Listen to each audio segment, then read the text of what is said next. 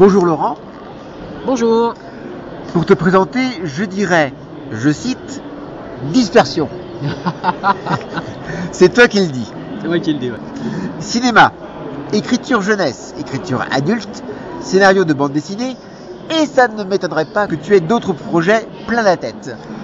Oui, des projets plein la tête, c'est clair. Je, je rajouterais même pour dire beaucoup de jeux de rôle aussi. Euh, ça, par contre, j'ai arrêté. Hein. Ça y est, je, je suis en phase. Je suis un rôliste anonyme. Tout le travail actuellement, il est d'essayer de ranger, de ne pas faire démarrer 25 projets, de ne pas avoir deux projets de roman, euh, un projet de BD, un pote que je vais aider à faire un scénario de court métrage, et puis moi-même un projet de long métrage. Et tiens, toi, t'es dessinateur, tu veux pas faire une BD, etc., etc. Et Rappelons que tu es aide opératoire Ouais, j'oublie des fois.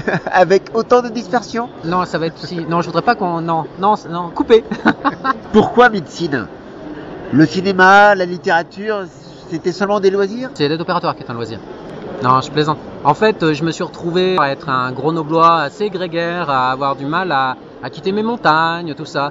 Mais avec des pulsions, notamment dans l'image, beaucoup. Mais en ne quittant pas euh, Grenoble, c'est quand même assez délicat. On a monté avec des amis une boîte de vidéos pendant 4 ans. On a fait des courts-métrages, des reportages, des docus. Beaucoup sur le milieu montagne parce que je suis très branché glisse. Puis à un moment, on a arrêté parce que c'est bien de faire les choses en bénévole, mais voilà, faut manger aussi. En parallèle, c'est vrai que j'avais fait des études de médecine, univers que j'aime bien, j'aime bien tout ce qui a rapport à la biologie et tout ça.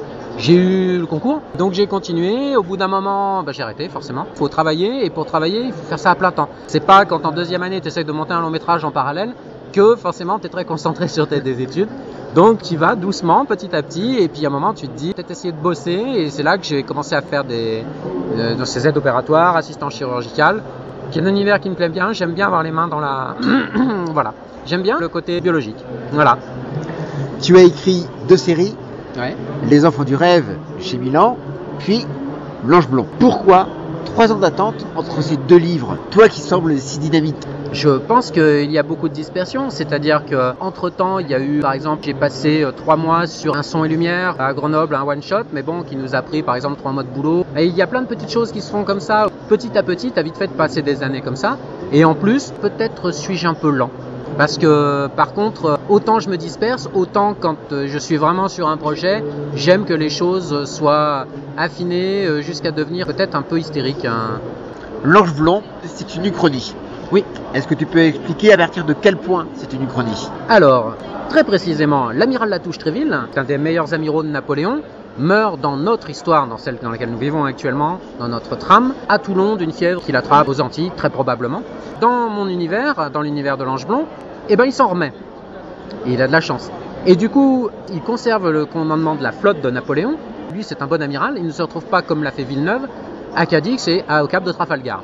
Donc, Napoléon conserve sa flotte et il peut aboutir son projet de descente en Angleterre, c'est-à-dire 150 000 hommes, des milliers de prames, de canonnières qui sont réellement, qui dans notre histoire étaient prêtes aux alentours de Boulogne pour envahir l'Angleterre. Dans notre histoire, on n'a pas pu le faire parce qu'il n'avait pas la flotte pour protéger cette flottille des escadres anglaises, mais dans mon histoire, eh ben il a pu. Plus des détails supplémentaires que je ne divulguerai pas. Pour faire le résumé, Aurore Lefebvre, ex de la Légion impériale, va devoir accepter une mission d'infiltration pour sauver l'impératrice Caroline d'un complot. Biotechnologie, gadget, voyage. Est-ce qu'on se rapproche pas un peu de James Bond? C'est totalement assumé. C'est complètement ça.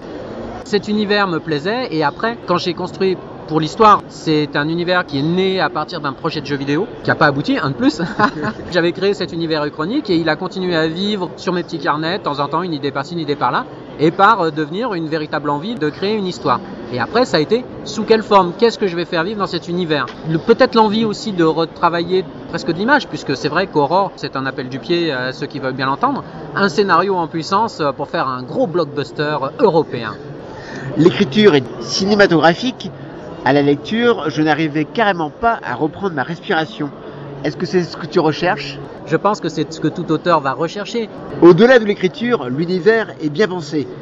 La technologie, Internet, Non, la net.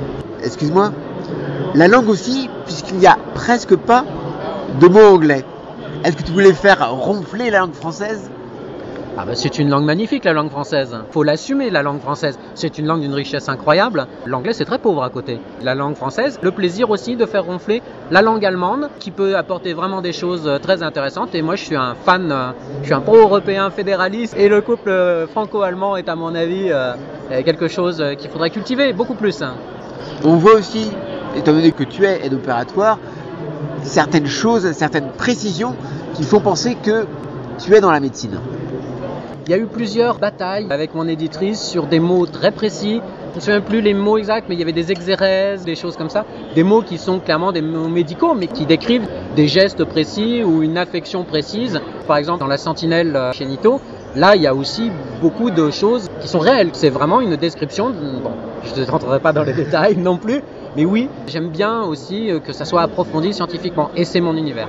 Maintenant, une suite Donc maintenant, évidemment, une suite. Elle est déjà juste un peu suggérée à la fin. Du fait du temps que j'ai passé à le construire, il y a beaucoup d'idées que j'ai pas pu intégrer. Pour l'instant, ça se passe uniquement en Europe, dans les grandes capitales européennes. Dans la demande des lecteurs et dans mon envie à moi, la volonté de découvrir d'autres parties de l'univers dont euh, la Russie, dont probablement peut-être avoir, j'y travaille, une incursion chez les Brites. Pour cette incursion dans cet univers uchronique, lorsqu'on parle d'empire, tout ce qui est le décor, tout ce qui est apparat, c'est vraiment très lourd. Style empire, c'est ce qu'il y a peut-être de plus lourd dans la décoration. Avec toi, ça a l'air presque léger. C'est parce que c'est vachement bien écrit. Hein que dire de plus? C'est léger, Pourtant, il y a un énorme travail. Par exemple, on pourrait parler des Tuileries. Des Tuileries qui n'existent plus, qui, grâce, et d'ailleurs, je tiens à remercier encore une fois euh, tous les passionnés qui font des sites internet fantastiques sur lesquels on peut trouver des informations incroyables. J'ai reconstitué les Tuileries grâce à ces gens. Et voilà, je ne fais que décrire les Tuileries. Après, la légèreté, ah bon? Merci beaucoup, merci pour ce livre. Bon courage pour la suite. merci, à bientôt.